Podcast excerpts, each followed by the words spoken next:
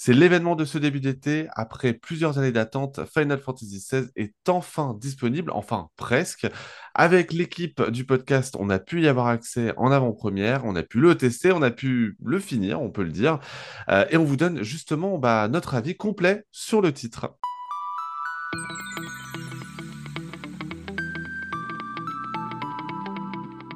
Salut à tous, c'est Sylvain, journaliste chez Télé Loisirs. Je suis en compagnie pour ce hors-série un petit peu spécial dédié à Final Fantasy XVI euh, de Antistar. Salut Antistar. Salut Sylvain, comment ça va? Eh ben ça va très bien. Euh, on se retrouve. On s'est on s'est vu il y a quelques jours, mais bon, là, malheureusement, la distance faisant, on, repart en distanciel. Est-ce que c'est grave ou pas? J'ai pas envie de te voir trop souvent, Sylvain, donc en vérité, le distanciel me convient très bien. C'est ça, exactement, pas trop d'infos.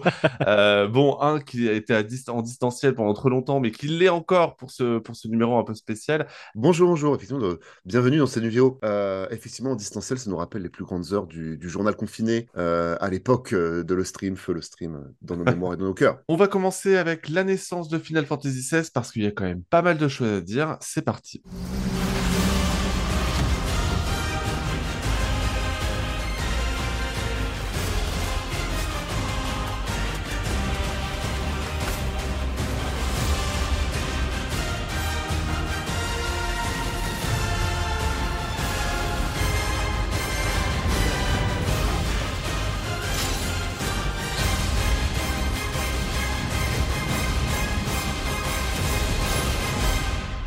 Annoncé en septembre 2020 et après trois ans d'attente, ça y est, Final Fantasy XVI s'apprête à sortir. C'est une exclusivité PS5.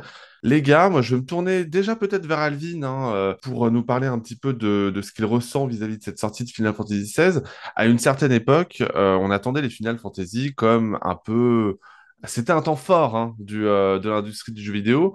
Aujourd'hui, j'ai quand même l'impression que c'est un petit peu moins un rendez-vous incontournable avec les années. J'ai tort ou pas? Pas vraiment, parce que les années ont quand même passé et la puissance de la marque Final Fantasy s'est un petit peu émoussée. Alors, l'attachement est évidemment là. Euh, je vous en avais parlé dans une autre émission où j'ai un souvenir très précis du moment où j'ai lancé FF15 et de me dire que bah, ça faisait quand même quelques années depuis le premier FF13 et qu'on ne sait pas combien de temps il faudrait jusqu'au FF16.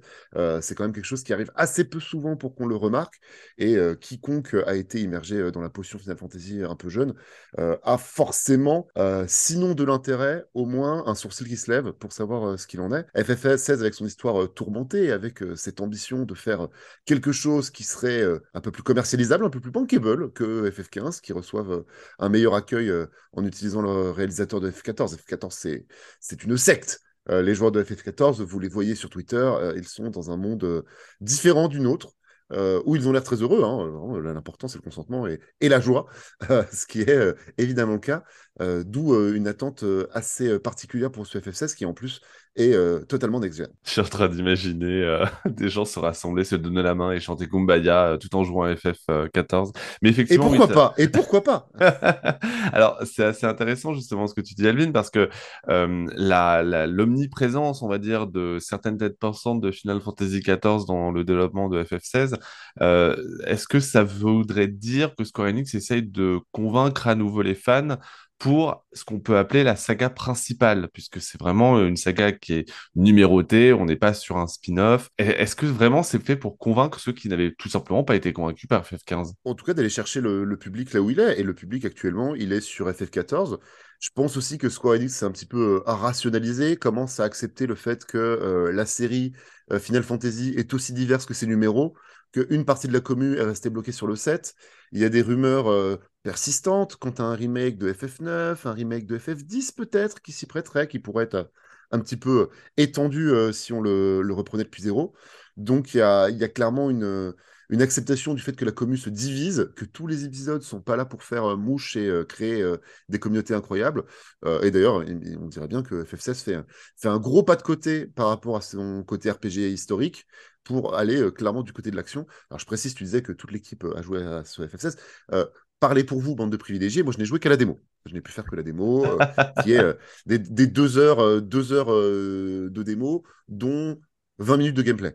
Bon, Antistar, de ton côté, est-ce que cet épisode, tu le vois comme Et avant de donner ton avis, évidemment, ça, c'est l'objet de la deuxième partie. Est-ce que tu le vois comme un moyen pour Square Enix de se racheter, peut-être, euh, après ce qu'on peut vraiment qualifier comme euh, le désastre euh, FF15 Parce que même si le jeu a, eu des bonnes notes à la fin, on peut pas nier que que le développement, de toute façon, de l'ensemble a été, euh, a été catastrophique. Alors, tu parles de désastre. Je ne sais pas si j'emploierai un terme aussi violent. Euh, la déception, ça c'est sûr. Euh, la, demi-catastrophe peut-être. En tout cas, effectivement, FF15 n'est pas un jeu qui a eu une bonne réception. Ça, c'est le moins qu'on puisse dire. on, a, on se rappelle quand même qu'il y avait des DLC qui étaient prévus qui finalement ont été annulés. C'est un jeu qui a mis quasiment 10 ans à sortir finalement. Euh, sur FF16, on a l'impression depuis le début, en suivant euh, les différentes étapes de développement de ce jeu, qu'on est face à une production euh, où tout se passe beaucoup mieux, où tout est beaucoup mieux supervisé.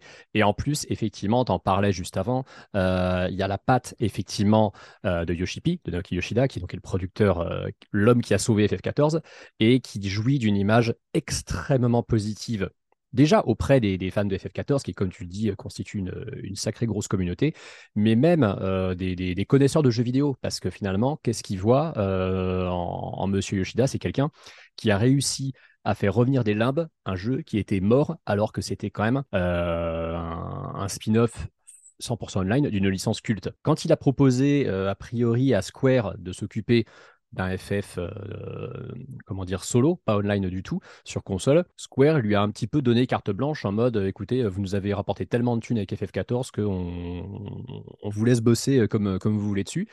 Et évidemment, forcément, on part avec des a priori très positifs sur FF16 pour une bonne et simple raison, c'est qu'on n'a pas l'impression d'un développement chaotique, on n'a pas l'impression d'un jeu annoncé trop tôt. Euh, comme tu l'as dit, il a été annoncé en septembre 2020. C'était euh, bah, le premier PlayStation Showcase après celui qui révèle la PS5. Et c'est vrai qu'à ce moment-là, on se dit, bon, bah voilà, ça sera un des premiers gros jeux, euh, la, la PS5. On s'attendait peut-être à le voir pour 2022 à la rigueur. Il y a moins de trois ans finalement qui nous séparent de son annonce de sa sortie. Et en plus, c'est un jeu qui a été, euh, dont le développement a été terminé longtemps avant sa commercialisation. Donc, sans savoir exactement de quoi il retourne, sans y avoir joué, on se dit déjà, ça, ça sent bon. Le jeu a l'air d'être un produit bien fini. Ça a l'air d'être un développement qui s'est bien passé, chapeauté par des bonnes personnes. Euh, maintenant, effectivement, reste à juger le fond, parce que tu peux très bien avoir eu un développement sain, tu peux très bien ne pas avoir eu de soucis, mais que ton jeu il soit creux. Ça veut pas le fait que le développement soit se soit bien passé ne veut pas dire que le jeu va être bon et inversement, on a des tonnes de jeux d'anthologie dont le développement a été catastrophique. Donc euh, à ce niveau-là, euh, bah ça, peut être tout l'un tout l'autre finalement. Quel suspense euh, tu laisses peser mon cher Antista. Il y a quand même une chose sur laquelle je voulais revenir avant de sans doute passer à notre test complet, c'est que Yoshida dans une interview, il a expliqué que lui n'était pas forcément pour le fait de conserver le numéro après le Mm. titre de la saga. Euh, est-ce que vous, ça vous paraîtrait euh, être une bonne chose de complètement abandonner ça et d'avoir effectivement un sous-titre, tout simplement? Euh, je, vois par exemple avec FF7 qui s'appelle FF7 Remake puis FF7 Rebirth, ça n'a plus aucun sens dans la mesure où ça n'est plus ça n'est pas un remake au final puisque c'est pas du tout la même histoire. Est-ce que on n'est pas là juste uniquement pour euh, célébrer une espèce de tradition euh, en conservant ces numéros. Mais c'est une bonne chose, en vrai, euh, regarde là, est-ce que tu poserais pour la question pour l'autre FF, Fast and Furious? Lui aussi, les, chiffres ne veulent plus rien dire. Pourtant, bon, on y est quand même attaché, ça aide à voir de quoi on parle. L'autre option, sinon, c'est de mettre des titres à la con. Et on a vu ce que ça a donné sur Kingdom Hearts. Hein, rappelons que Square Enix est, capable de nous refaire ce qu'ils ont fait avec Kingdom Hearts. Et est-ce qu'on a envie de ça?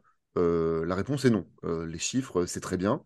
Euh, ça fait partie du, pacte de lecture, tu vois, du pacte de gameplay avec les joueurs. Que oui, il y a des numéros. Non, ils veulent rien dire. Que chaque numéro est un nouvel univers dans lequel on peut avoir plus ou moins d'épisodes. Et les Final Fantasy sans sous-titres, enfin sans numéros, les Final Fantasy sans numéros, ce sont des spin-offs qui sont généralement pourris.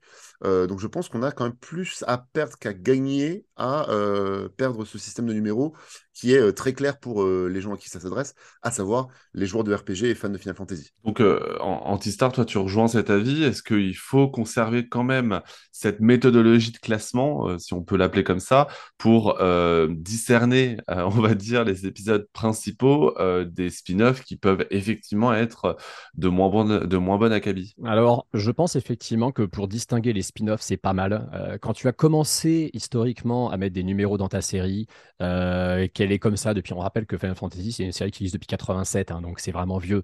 Euh, tu, tu, es enfermé en fait dans ce système.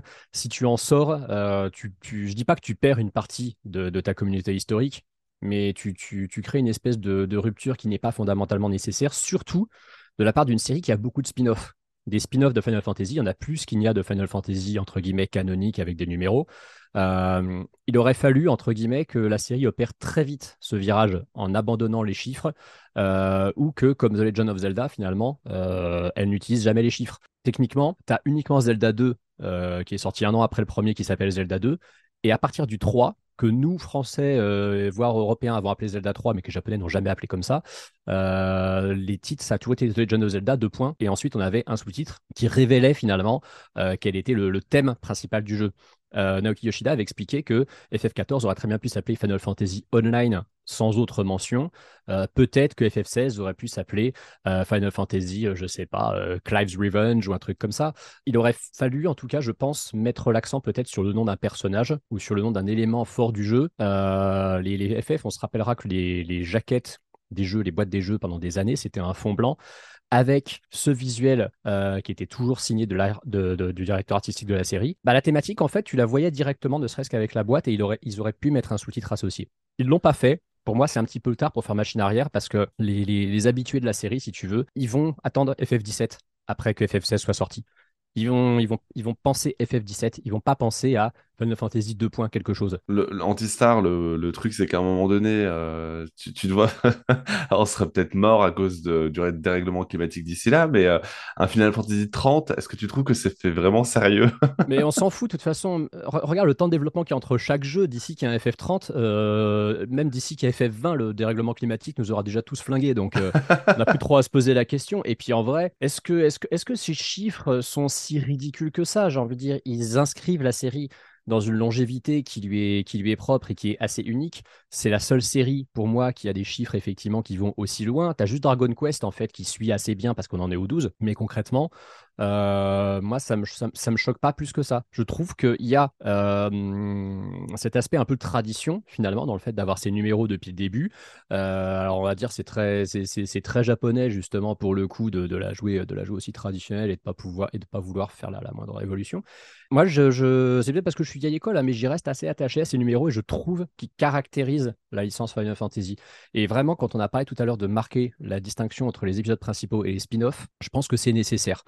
Il aurait fallu, je te dis, changer ça beaucoup plus tôt. Maintenant, c'est entre guillemets, c'est trop tard. Tu mets, comme l'a, fait MGS par exemple, tu mets un sous-titre, genre Metal Gear Solid 3, 2. Snake Eater, Metal Gear Solid 4, 2. Guns of Patriots. À la rigueur, tu fais ça. Pour moi, les chiffres, euh, les chiffres ça, reste, ça reste nécessaire de les garder.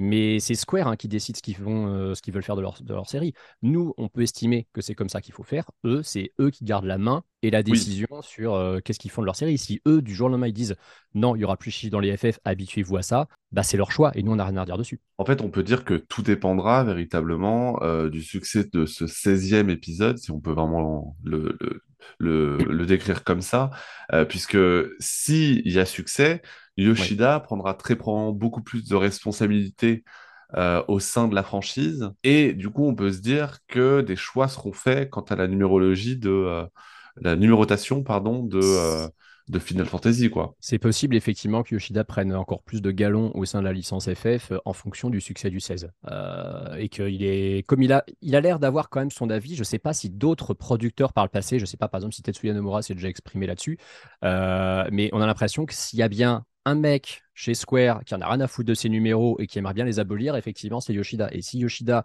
son jeu solo est un succès après qu'il est complètement transfiguré euh, le, paysage online de Final Fantasy. Je dis pas que ça deviendra Monsieur Final Fantasy et qu'il faudra dire amen à tout ce qu'il dit, mais il aura, un poids et une légitimité euh, qui fait qu'il sera en mesure de dire bah, écoutez, moi je voudrais que FF17 ne s'appelle pas FF17. Et Square lui dira très certainement bah, écoutez, c'est risqué, mais vu ce que vous avez réussi par le passé, on vous fait confiance, on tente. Sachant que le débat, on a un peu de temps quand même pour, euh, pour qu'il ait lieu, puisque euh, donc Oui. un, un Final Fantasy maintenant, c'est entre 5 et 8 ans, donc euh, rendez-vous entre 2028 et 2030 hein, pour euh, la réponse. C'est clair. ils ont Ah le bah, temps de réfléchir, de lire les chiffres, de voir si ça s'est bien passé, les retours, écouter ce podcast. euh, merci à eux. on aura, euh, on aura Avatar 5 euh, avant Final Fantasy 17 euh, si ça se trouve. C'est possible, en vrai, c'est possible. Et on aura Skull and Bones avant, même, peut-être, avec un peu de chance. Oula, tu t'avances là, tu t'avances. Prenons la direction du monde de Valistea, le monde dans lequel se déroule l'action de Final Fantasy XVI, puisqu'on va vous livrer notre avis complet sur le titre. Nous devons devenir des êtres libérés, purs et divins. Oh, J'en ai assez entendu.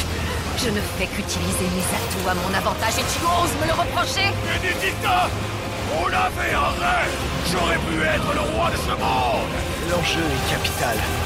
Pourquoi attiser ainsi le feu de la guerre Clive, je ne veux plus être un monstre. Je dois les sauver J'ai un but dans la vie, un engagement envers les miens. Créer un monde où tous pourront vivre et mourir en hommes libres. Tes efforts ne servent strictement à rien. Tu ne sauveras personne. Chacun de mes choix, de mes sentiments, m'a donné la force de me battre. Live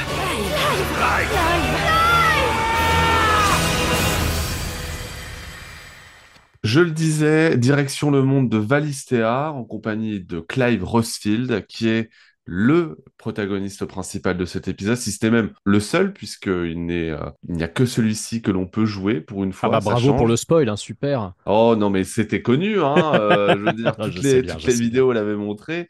Euh, bon, effectivement, euh, ce 16e épisode de Final Fantasy XVI est entre nos mains depuis déjà euh, quelques semaines. On a eu donc l'occasion de le faire.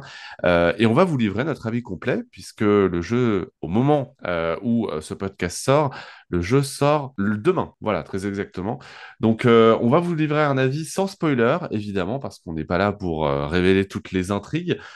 Mais première chose qui a déjà été dévoilée en amont par le producteur du jeu Naoki euh, Yoshida, euh, ce Final Fantasy XVI, il a une structure un petit peu étonnante puisqu'il se déroule sur une période, ouais, je dirais sur une période de 15 ans, puisque euh, l'intrigue a été coupée en trois.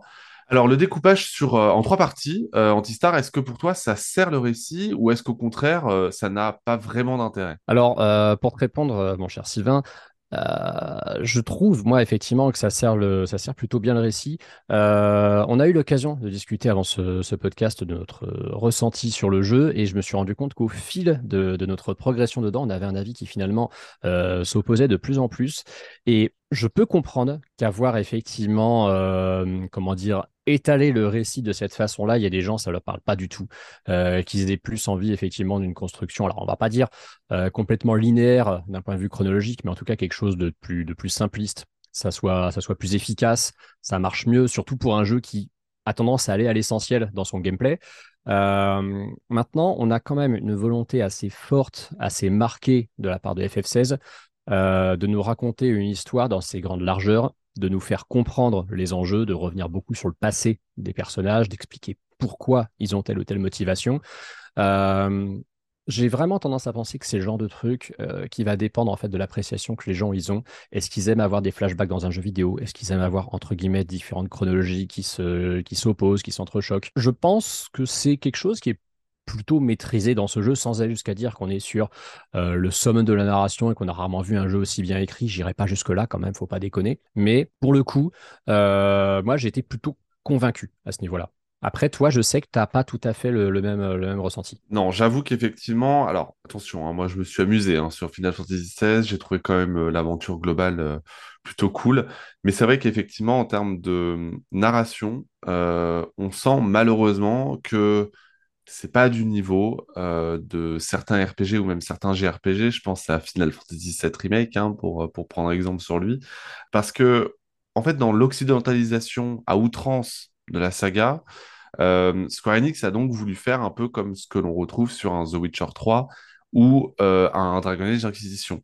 Sans monde ouvert, évidemment, mais dans, euh, la narration, avec des cinématiques euh, in-engine, donc un peu améliorées visuellement et qui donnent la possibilité aux développeurs euh, de, varier un petit peu les, euh, les, les, mouvements de caméra, etc. Donc d'avoir quelque chose vraiment de plus cinématographique. Et les cinématiques en jeu, qui, elles, sont quand même en champ contre champ, y compris euh, dans, le, dans le récit, quand ça concerne la quête principale. Ça, c'est vrai. Donc, du coup, c'est vraiment, enfin, ça m'a rappelé, pour le coup, cette mise en scène, euh, Horizon euh, Zero Dawn, là où Forbidden West a fait des efforts assez concrets de ce côté-là.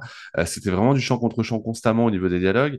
Et honnêtement, du coup, ça, ça, fait, ça fait un peu, ça fait pas plaisir à voir, on va pas se mentir. En fait, cette, euh, ce côté champ contre champ, on peut l'avoir dans le cadre des quêtes secondaires et ça serait même logique. Je veux dire, c'est dans la mesure où d'ailleurs euh, euh, le producteur du jeu avait expliqué que la quête principale avait été terminée avant de construire les quêtes secondaires.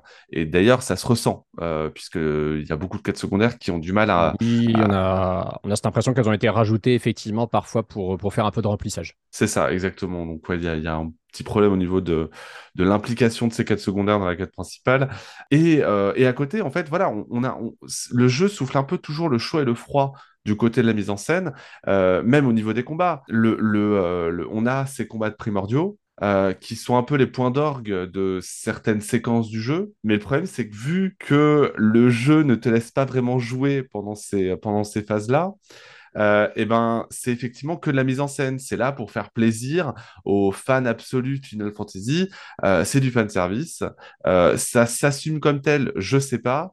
Mais d'une manière globale, effectivement, on sent que le jeu essaie de jouer sur deux tableaux, mais n'arrive pas vraiment à, atteindre l'excellence sur ces deux tableaux-là. Ouais, ouais, je te rejoins là-dessus.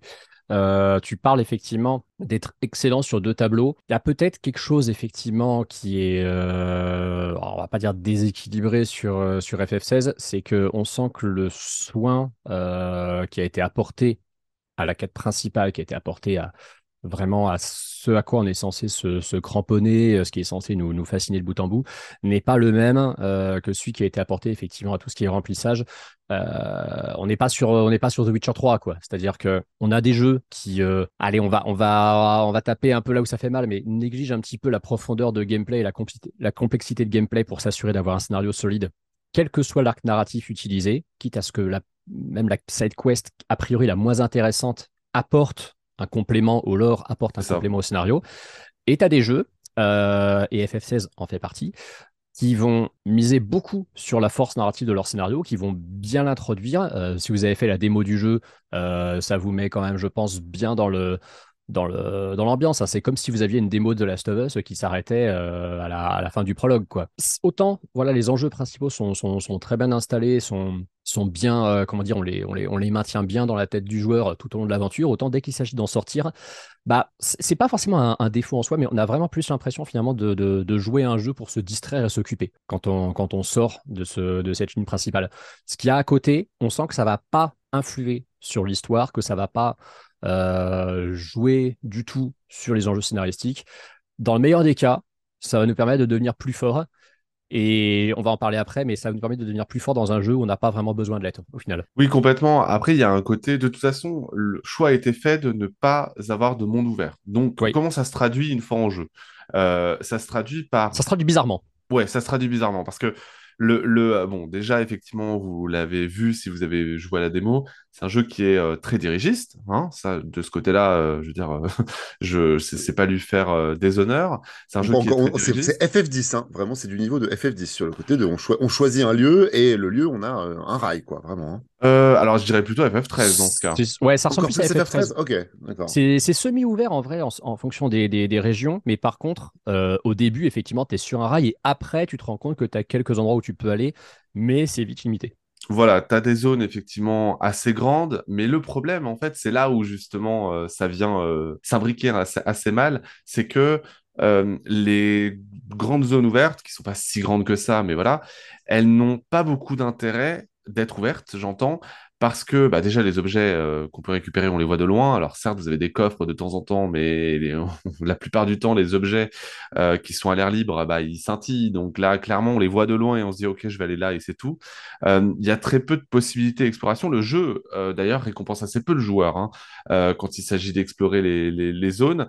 Et le seul moyen, on va dire, de véritablement explorer toute une zone, c'est parce que le joueur en a eu envie, pas parce que une quête lui a dit d'aller à un endroit. Et les quêtes secondaires, justement, euh, sans, sans, sans, sans venir en détail dans la quête principale, malheureusement, les quêtes secondaires, la plupart du temps, ça reste quand même très basique. Il y a du va, euh, euh, va voir, enfin, va d'un point A à un point B, ou alors va tuer tel mob et revient, etc. Donc, il y a beaucoup d'allers-retours. Alors que la quête principale, elle, est effectivement très couloiresque. Elle rappelle Final Fantasy XIII. Alors, c'est pas une mauvaise chose en soi, parce que moi, j'ai aimé FF13, donc euh, ça m'a pas gêné ce côté couloiresque, mais au moins FF13 Ah bah, comme tel. c'est clairement un jeu effectivement qui est décrié par les gens qui ne l'ont pas compris, hein, si j'ai si envie de dire. FF13, euh, alors tu vois, moi, c'est c'est un jeu auquel j'ai pas forcément joué. Par contre, euh, ma, ma chérie adore FF13. Elle m'a beaucoup expliqué, elle m'a beaucoup même montré le jeu. J'ai regardé un petit peu justement comment il se, il se structurait. Et en fait, le scénario d'FF13 justifie beaucoup le fait d'avoir euh, une certaine linéarité, parce que ça va avec le, côté fuite en avant euh, de personnages qui sont un peu des, parias qui ont besoin de s'échapper, entre guillemets. Il y a des jeux qui justifient d'avoir une linéarité. Et à partir du moment où cette linéarité, elle est justifiée dans le scénario, que c'est bien amené, que tu n'as pas l'impression euh, que c'est par fainéantise de développement ou qu'ils n'avaient pas d'idée, c'est pas un problème. Si c'est immersif et que tu sens une espèce de tension narrative qui te pousse à aller de l'avant, qui te pousse à ne pas revenir en arrière, qui te pousse à pas trop explorer à gauche à droite, c'est pas un souci en soi. La recette avait fonctionné pour FF13, même si les gens l'ont peut-être pas assez bien comprise, euh, même si je pense qu'en voyant FF15, il y a des gens, ils ont peut-être regretté le 13 finalement. Et dans le 16, bah, c'est un petit peu la même chose en fin de compte. Je suis d'accord, effectivement, euh, il y a, ce côté euh, assez étrange, en fait, qui fait que on est content de retrouver un monde plus structuré et surtout plus crédible par rapport à FF15, parce qu'effectivement, un des défauts d'FF15, c'était son monde ouvert. Ça, on va pas se mentir. Euh, on sent qu'à ce moment-là, euh, Square Enix débutait en quelque sorte dans le monde ouvert à la japonaise, et on avait en fait, euh, bah, c'est à la fois les quêtes de chasse, mais aussi genre, euh, alors que les personnages, enfin le personnage principal avait euh, perdu euh, euh, son père, euh, il en profitait pour faire des selfies euh, avec ses potes, etc. Enfin, il y avait un décalage total entre le Ah, côté euh, Japon et le côté euh, ouais quand même le récit est grave, vous voyez. C'est c'est un, un jeu très, euh, très occidental dans son propos, mais avec, euh, avec une DA qui n'arrive pas à se situer entre, euh, entre des, des- des- comment dire, des adolescents japonais extrêmement caricaturés. euh, c'est un, jeu qui manquait d'équilibre, FF15. C'est pas un mauvais jeu, attention, mais, euh, mais on sent que ouais, ils se sont, ils se sont quand même pas mal perdus. euh, je pense qu'en cours de développement, FF15, avant, ils se sont dit, bon, on, en est au point où on est obligé de continuer comme ça, tant pis si à la fin, ça, ça manque de cohérence, quoi. Complètement. Et donc, bah, on arrive à FF16. euh, on est en compagnie de Clive, qui est le personnage principal et le seul et unique personnage jouable, euh, le reste étant géré par euh, l'IA. Il y a quand même une chose que, qui m'a interpellé pas mal, c'est que globalement, et ça sera en lien avec FF15, le récit, même s'il n'est pas d'une originalité folle, on l'a vu dans la démo, euh, c'est un royaume qui se fait trahir de l'intérieur. Euh, et à côté, bah, euh, vous avez, euh, vous allez donc devoir vous battre euh, pour euh, protéger les plus faibles, si euh, Oui. on doit résumer de manière assez grossière, mais, mais c'est ça. Euh, et pour cela, euh, vous êtes bah, vous-même un émissaire, et donc vous possédez un primordial à l'intérieur de vous. Voilà, ça c'est euh, pour, pour les bases. Mais quand même, au niveau de la quête principale, moi je la trouve quand même bien mieux travaillée, bien plus poussée, avec euh, davantage d'enjeux. On a des vrais moments euh, assez marquants quand même hein, dans ce récit, même si voilà, c'est pas d'une originalité folle, euh, ça n'empêche pas l'histoire d'être d'être intéressante à suivre. Je, je suis un petit peu plus critique que toi, Antistar, sur le résultat final de FF16, mais pour autant, j'ai quand même bien aimé faire le jeu. C'est ça en fait, c'est que quelque chose qui m'avait euh, gavé dans FF15, je ne le retrouve pas dans FF16. J'ai, euh, il y avait quelque chose qui me C'est plutôt bon poussait. signe.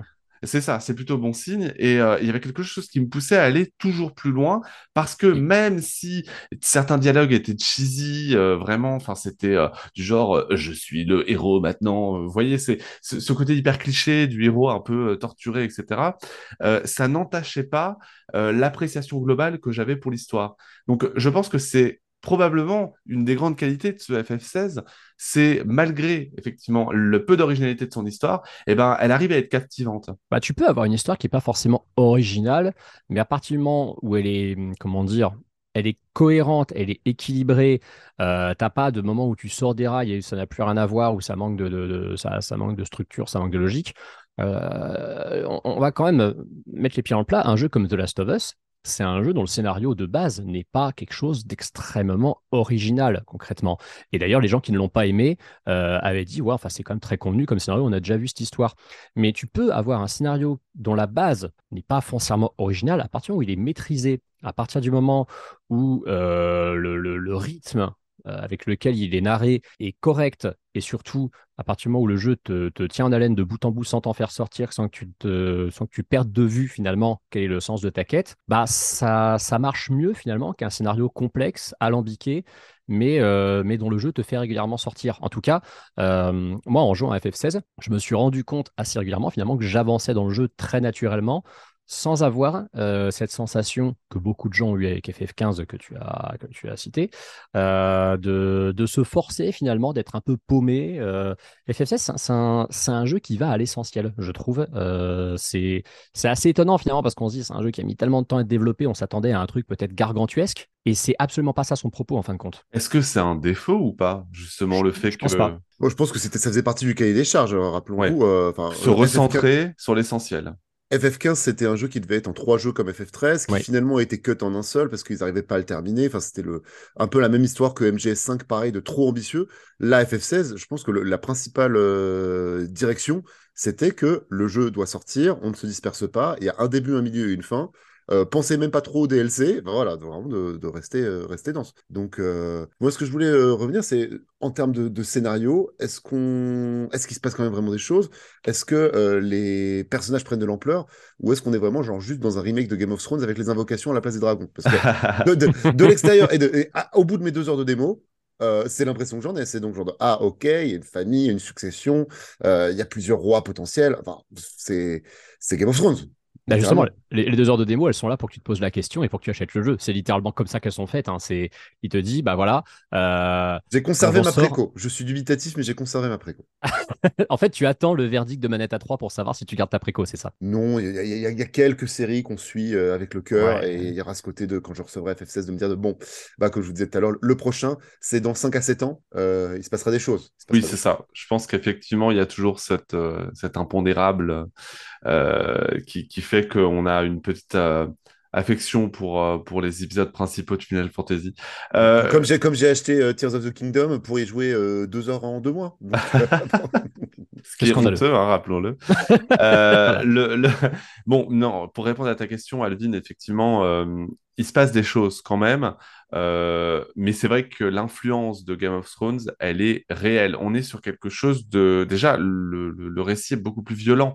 On a beaucoup de sang, on a beaucoup de gore, je dirais même. hein, c'est euh, un pense- FF Peggy 18 C'est ça. et c'est le premier FF Peggy 18 de l'histoire. Voilà, même euh, à un moment donné, euh, le personnage principal, euh, enfin, il est même régulièrement tout nu, c'est très bizarre, mais euh, pourquoi pas? Après, euh, qui suis-je pour juger, hein? Il est loin Alors, il est, il, est, il, est, dégueulasse. il, est, il est tout nu, mais avec des plans qui cachent quand même ce qu'il a caché. hein. Effectivement, il se passe quand même des choses, donc les joueurs ne seront pas déçus, je pense, euh, de la, de la manière dont ça se déroule, Euh, mais voilà, il faut se dire qu'effectivement, l'influence de Game of Thrones, elle est totale sur, ce, sur le scénario de cet épisode. En fait, ceux qui seront déçus, c'est ceux qui attendent, euh, mais alors dans ce cas-là, c'est qu'ils n'auront pas suivi le développement du jeu, qui attendent un vrai monde ouvert où tout est connecté d'un bloc comme, comme pouvait l'être un FF15, euh, et qui s'attendent à un jeu bah, qui se diront. Comme FF14, c'est un MMO, que c'est hyper ouvert, que tu un monde fabuleux, euh, FF16 en solo, sur PS5, en plus, ça joue sur l'exclusivité PS5, certaines personnes sont en droit de s'attendre à quelque chose de- d'extrêmement euh, huge. Et en fait, euh, en fait c'est pas le cas du tout. Ça, c'est le point sur lequel des gens peuvent effectivement tomber, tomber d'eau. Mais c'est parce qu'ils se sont mal renseignés. Oui, et puis après, il y a quand même malgré tout un léger flou entretenu par, par les équipes de, développement. hein, euh, quand ils disent oui, ce sera. Enfin, ils ont, ils avaient montré euh, une vidéo qui, euh, qui dévoilait le monde de FF16. Ils disaient oui, ce sera explorable, etc. Bon, en vérité, tout n'est pas explorable. Tout ce que vous voyez à l'écran ne l'est pas, euh, même dans les zones les plus ouvertes. Euh, et vous avancez sur la map monde avec des points qu'il faut rejoindre et qui se désactivent au fur et à mesure du scénario. ou qui se réactivent d'ailleurs. Euh, donc on est sur un, un- une manière de, de parcourir l'aventure euh, qui effectivement fait très couloiresque, Mm. mais à l'intérieur d'une zone, certaines zones sont effectivement plus ouvertes que d'autres. Voilà, c'est vraiment effectivement le, le- tu fais bien de le rappeler, euh, Antistar. Parlons euh, d'un autre élément sur lequel on peut effectivement euh, poser le point de comparaison avec euh, Final Fantasy XV, c'est le gameplay, puisqu'on a un gameplay qui ressemble à FF15, qui est aussi beaucoup moins bordélique que FF15, sans parler de la difficulté. Je ne sais pas si ça t'a fait le même effet, Antistar. Parfois, Ah, il y a des petits soucis de caméra, mais euh, c'est très léger et on a l'impression qu'il y a une meilleure lisibilité. Enfin, en tout cas, moi, c'est vraiment l'impression que ça m'a donné, une meilleure lisibilité que euh, Final Fantasy XV. Alors ouais, et je suis désolé, je vais reprendre cette expression, je crois, pour la troisième fois depuis le début du podcast, mais encore une fois, c'est un jeu qui va à l'essentiel. Euh, on, on connaît le, le- le débat sur la notion de JRPG qui ne plaît pas à Yoshida, qui a dit ce jeu n'est pas un JRPG, JRPG c'est une insulte, etc. Euh, déjà, on peut presque se poser la question, est-ce que c'est encore un RPG Est-ce que c'est un action RPG euh, Ou est-ce que C'est plus un carrément RPG un- pur et dur, Est-ce hein. est-ce que c'est carrément un beat'em all? Moi, en fait, je pense que le jeu moderne dont il se rapproche le plus de la structure, c'est les derniers God of War. Parce que on se retrouve avec une structure semi-ouverte par moment, euh, avec des, combats qui sont quand même très orientés all. Beaucoup de gens ont fait le- les comparaisons avec Devil May Cry. Euh, la lisibilité, effectivement, des combats a été carrément améliorée et je trouve que surtout, tu... c'est tellement en temps réel en fait que euh, tout est, tout est très fluide, tout est très efficace. Tu ne tu te retrouves pas noyé sous un flot d'informations et surtout, comme le système de combat du jeu est quand même assez simple en fin de compte, j'ai envie de dire les, les- combos proposés, euh, le- l'exploitation des primordiaux et de leur pouvoir, c'est quelque chose qui je trouve vient de façon assez fluide. Euh, tout est, tout est, tout est très clair. Tu ne, tu ne te retrouves pas voilà, noyé euh, sous, sous un milliard d'infos, de données à l'écran, comme tu peux avoir effectivement dans un jeu qui ne sait pas trop se situer entre combat au tour par tour et combat en temps réel. Et à ce niveau-là, il y a, une, rupture très marquée avec ce que sont les Final Fantasy habituellement, euh, qui peut effectivement déplaire aux gens qui bah, voulaient du combat quand même plus stratégique. Mais moi, personnellement, bon, c'est vrai que je suis pas un grand fan de tour par tour de toute façon, mais c'est un, virage qui me plaît bien. C'est-à-dire que je fais des combats, je comprends ce que je fais, je me euh, me sens pas noyé, voilà, sous, euh, un, un flot de chiffres. C'est un petit peu d'ailleurs, ce qui est marrant, c'est que quand je vois euh, des, des- combats d'un jeu comme FF14, qui est un jeu auquel, entre guillemets, je comprends pas grand-chose, je, je, enfin, je me dis, mais jamais j'arriverai à comprendre euh, comment, comment ce jeu fonctionne. Et FF16, je trouve que tu as fait une heure à tout casser de, de, de gameplay, de combat, tu as compris le jeu en fait. Tu sais juste que ça va s'améliorer, que ça va se complexifier un peu, mais la base, tu l'as, et je trouve que c'est un jeu qui est très efficace à ce niveau-là. Je suis d'accord, effectivement, c'est vrai que euh, le, le jeu est assez simple à comprendre. Un peu Euh, facile d'ailleurs, hein. On, faut, faut être honnête. Le, je, je- je reviens juste là-dessus brièvement. Ouais. Au début, le jeu nous propose de choisir entre la difficulté type dite histoire et la difficulté dite action. Donc déjà, euh, si vous nous écoutez, à moins vraiment que vous vouliez un truc où vous ne misez que sur le scénario, ne choisissez surtout pas le mode histoire. Il est extrêmement assisté, extrêmement facile. Vous pouvez quasiment pas crever dedans. Mais même le mode action en soi, il n'est pas difficile du tout. Mais c'est assez perturbant d'ailleurs parce que le- la description liée à chacun de ces deux modes euh, ne correspond pas à l'expérience euh, réelle. En fait, euh, C'est vrai. moi au début, pour te dire, hein, j'ai commencé le jeu en mode histoire parce que la description laissait penser que c'était le mode normal. Et le mode action laissait penser que c'était un mode mode, hard. euh, pas forcément un mode hard, mais un mode sans, sans, sans, sans- avec moins de cinématiques. Ouais. Euh, tu vois, enfin, quelque chose de plus directif. Euh, et, et- et du coup, j'étais en mode, bah euh, non, moi, je, je, je veux quand même juste, enfin, je veux l'histoire quand même. Et, et en fait, bah, dès les premières minutes de jeu, enfin, dès la première heure de jeu quand même, j'étais en mode, ah oui, non, mais là, c'est beaucoup trop facile. Donc, je suis passé en mode action. Vous pouvez le faire à n'importe quel moment. Mais clairement, même le mode action ne représente honnêtement aucune difficulté. Je ne suis jamais mort pendant toute mon aventure. Peut-être que Donc- tout l'intérêt du jeu est d'avoir un NG+, euh, avec un mode, un mode hard qui se débloque à la fin. Il y a effectivement, euh, alors il y a effectivement un mode euh, NG+, avec deux modes de difficulté qui se débloquent. Le, le, euh, le, donc, mais je trouve ça dommage en fait que il n'y ait pas au moins un des deux modes de difficulté qui soit disponible dès, le départ. Parce que Oui. le jeu est tellement facile que euh, il y a certains joueurs qui vont vraiment être frustrés. Je pense à, je pense à Final Fantasy VII euh, Remake, qui lui est quand même Ah, euh, chaud. assez, assez chaud en mode normal. Alors moi j'ai adoré, mais c'est vrai que les joueurs qui s'attendent à un système de combat comme celui de FF7 Remake, ils risquent d'être déçus. Effectivement, on est plus du côté d'un God of War ou d'un Devil May Cry avec euh, beaucoup d'action. Euh, je pense qu'on on a abandonné le, le RPG pour de l'action RPG pur et dur. Ça se voit aussi au niveau des, des pouvoirs euh, de, de- des cristaux que l'on peut, euh, que l'on peut, enfin en tout cas des, des pouvoirs que l'on peut améliorer. Ça reste quand même assez basique, hein, je veux dire, dans, dans, dans, le fonctionnement. Pareil au niveau des, de l'équipement que l'on peut, que l'on peut avoir. Là aussi, globalement, vous aurez un peu le même équipement euh, pendant assez longtemps avant de devoir le changer. Et, euh, et, et on se reposera assez peu sur ce que proposent les vendeurs pour améliorer son personnage. Euh, c'est plein de petites choses comme ça qui me font dire que le jeu est vraiment beaucoup trop facile. Et c'est en fait, s'il y a vraiment un seul gros défaut que je devais pointer, que je, que je voudrais pointer, ça serait celui-ci. C'est que le jeu ne, ne comporte aucune difficulté. Et c'est vraiment dommage parce que ça en est, ça en est frustrant à un moment donné. C'est vrai que tu, tu, cites FF7 Remake, j'ai encore un PTSD du combat contre Rufus en mode normal, où en plus t'es quand même assez proche de la fin, et vraiment j'en ai tellement bavé, je me suis dit c'est quand même dingue, je vais, je vais réussir en mode normal alors qu'il n'y a pas de difficulté inférieure à ne pas finir ce jeu.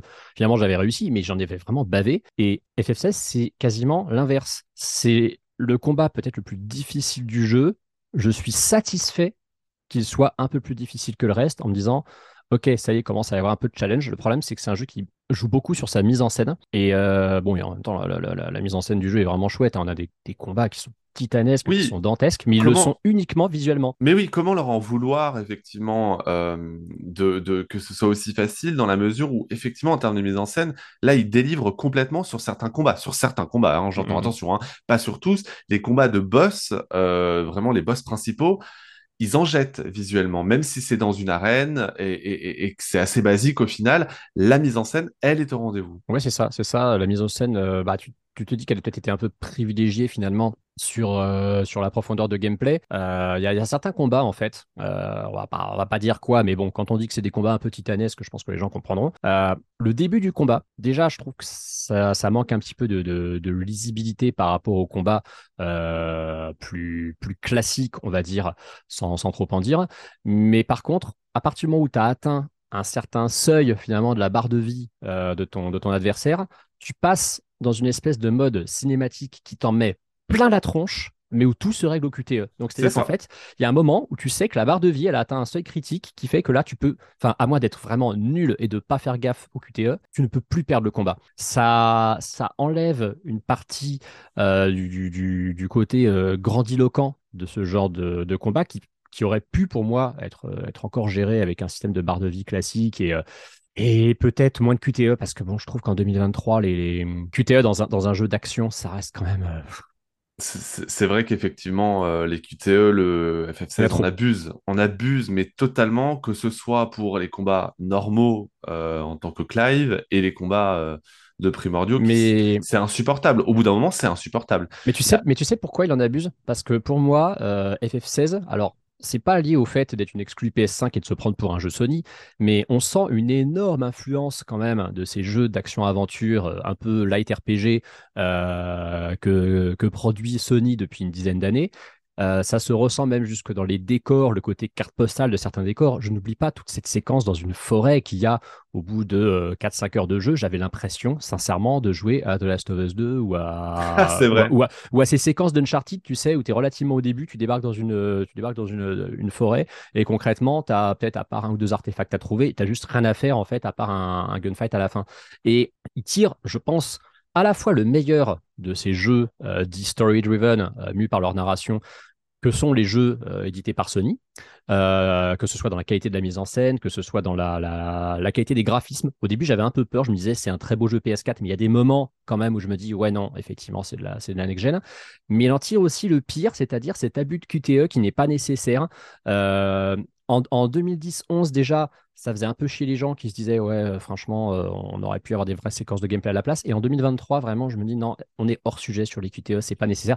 En- éventuellement pour porter un coup fatal, histoire d'avoir le sentiment de, de puissance, de te dire c'est bon, je l'achève, euh, je- je plante mon épée d'un coup sec, ok, à la rigueur, en mode c'est ta récompense euh, cinématique pour avoir déjà battu le boss, tu vois. Ouais, mais à Mais- côté, ces séquences-là, tu les as, mais en fait, c'est le jeu qui joue à ta place. Bah, tu les as, et puis surtout, parfois, il te reste un tiers de vie du boss, quoi. Donc, C'est un, peu, euh, c'est un, un- peu compliqué. Surtout, je t'en reviens encore une fois, surtout que cette mise en scène est tellement prodigieuse que ça te fait penser à ces boss gigantesques parfois que tu as dans les jeux From Software où toi, tu es tout petit. Et en fait, bon, la, technique, souvent, c'est de se mettre en dessous, euh, d'éviter euh, d'éviter les moments où il essaie de te stun, et puis en fait, tu lui fous des coups là où il peut pas t'atteindre. Mais au moins, tu vas jusqu'au bout. Tu vas jusqu'au bout. Ton objectif, c'est de lui, de vider sa barre de vie à cette espèce d'énorme sac à PV. Et là, tu n'as plus cet objectif parce que tu sais que ton objectif, c'est d'arriver à à peu près une certaine, euh, une certaine part de sa barre de vie au-delà de laquelle ça deviendra que de la cutscene interactive. Et c'est un petit peu dommage. Parlons de la technique euh, Antistar. Euh, Donc, euh, au moment où on enregistre ce podcast, il n'y a pas encore eu de ce qu'on peut considérer comme un patch Day One.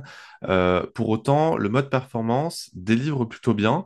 Moi, j'ai, j'ai... Alors, il délivre plutôt bien, mais il y a quand même des problèmes. C'est-à-dire qu'en gros, ça passe de 30 à 60 FPS de manière assez régulière, occasionnant euh, je vais pas dire des saccades parce que ça serait exagéré, mais on sent que ça passe de 30 à 60 euh, régulièrement et inversement. Euh, donc euh, le jeu n'est pas d'une fluidité incroyable, mais ça reste très largement jouable et plaisant d'ailleurs à regarder. Là où le mode graphisme, lui, est quand même, ah, il y a encore du boulot à faire de ce côté-là. Ouais, euh, je te disais tout à l'heure qu'il y avait des points sur lesquels on était sur un vrai jeu next-gen. Euh, en fait, ce qui est très bizarre, c'est que quand tu joues à ce jeu au début, tu sais que c'est un jeu qui est marketé comme étant une exclusivité console PS5. Euh, Yoshida avait même ironisé il y a quelques mois en disant si vous voulez jouer à FF16, achetez une PS5 euh, parce qu'on n'est pas prêt de le sortir sur PC. Je me suis dit, c'est un des premiers jeux. On est quand même en juin 2023 qui a peut-être euh, la capacité à effectivement nous vendre la nouvelle génération.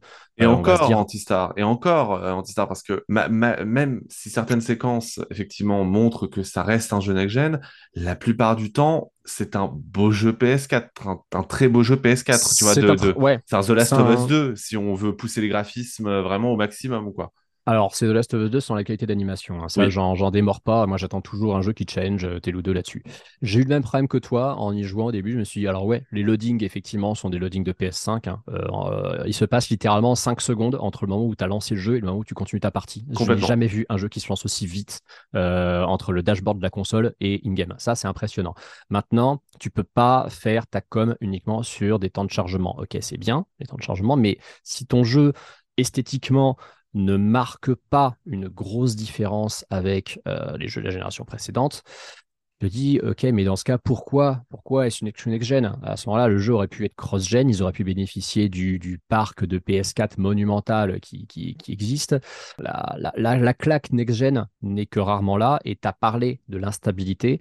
Effectivement, euh, on a évoqué le fait qu'il y avait deux modes euh, de difficulté, entre guillemets, entre action et histoire. On va aussi parler des deux modes euh, de rendu visuel que jeu nous propose. On a à la fois euh, ce mode dit euh, graphique et ce mode dit performance, on sait à quoi c'est censé servir. Le mode graphique, c'est tu vas avoir un 30 fps stable et la plus belle qualité de, de rendu possible. Le mode performance, inversement, il va viser un framerate de 60 fps et avoir des concessions graphiques. Globalement, tu vois pas trop quand tu joues à un jeu qui est quand même aussi nerveux, euh, à part quand tu fais de l'exploration. Et encore, euh, quand certains, certains combats sont un petit peu flous euh, en, mode, Oui. en mode performance. oui, et c'est oui, du détail, honnêtement, il y a quasiment aucune différence entre les deux modes en termes de graphisme, j'entends. En termes de, non, en termes de graphisme, justement, c'est là que j'ai été un peu surpris. Tu vois, moi, je suis quelqu'un qui, quand on me propose vraiment un jeu très cinématique, je reste encore de cette école de- des- des- des connards élitistes qui préfèrent le 30 FPS parce que le 60 FPS, ça les sort un peu de, le- de l'expérience euh, de l'expérience très cinématique. Sur un jeu comme FF16, euh, j'ai commencé en, en 30 FPS. Euh, je me suis rendu compte qu'en plus, les cutscenes du jeu sont en 30, quel que soit le mode que tu choisis. Donc, en fait, pourquoi se faire chier? J'ai très, très vite switché sur le mode performance parce qu'effectivement, il y avait quand même de temps en temps des chutes de framerate qui sont pas qui sont pas violentes mais qui sont suffisamment regrettables pour, pour passer à la entre guillemets à la vitesse supérieure et effectivement on n'a pas de downgrade graphique réel quand on joue en, en 60 et comme le 60 n'est pas tenu constamment franchement, autant passer, autant passer sur le mode perf. Enfin, c'est quand même beaucoup plus plaisant pour, euh, pour la, la- la vivacité des combats, je trouve. Euh, C'est ça. Pour C'est là l'aniement où- aussi. C'est là où justement on part Ouais. sur un jeu d'action Et RPG. pour l'aniement du et personnage aussi, qui, qui est quand même pas euh, le personnage à l'animation la plus, euh, comment dire, euh, la, plus réussie qu'on ait vue hein, sur, cette, euh, sur cette génération de consoles. Euh, quand tu es, en mode exploration, tu as vraiment parfois un peu l'impression de te traîner quand même. Donc, le, le- le 60 FPS booste un petit peu artificiellement ce- le- le- la vivacité du perso et c'est quand même pas négligeable. Alors Alvin, est-ce que on t'a convaincu euh, d'acheter ce FF16 ou au contraire tu vas tout de suite aller annuler ta préco? Oui, écoutez, je, je vais euh, quand même être curieux. euh, je sens, on sent quand même que globalement Final Fantasy n'est plus une série euh, aussi euh, régulière et spectaculaire qu'auparavant.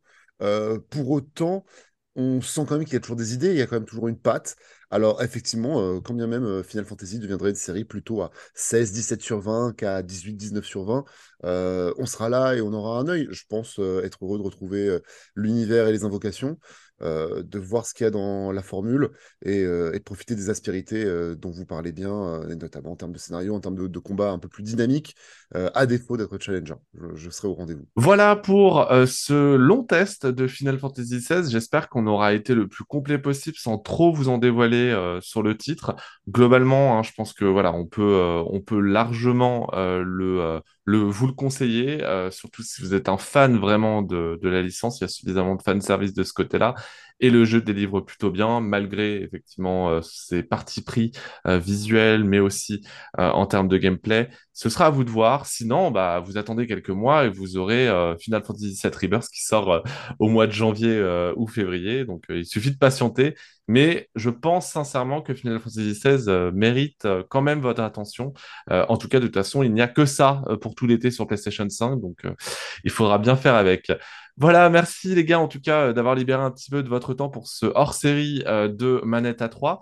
On se retrouve le mois prochain, cette fois-ci, pour un numéro canonique. Attention, Manette à 3, épisode 6 ou 7, je ne sais plus. Euh, et euh, on se retrouve évidemment en présentiel le mois prochain. Je vous fais des bisous. Euh, merci les gars, en tout cas. À très vite, bonne journée. Merci beaucoup et à très bientôt. Et n'oubliez pas de nous écouter sur toutes les plateformes, de vous abonner et de partager le podcast. Salut à tous.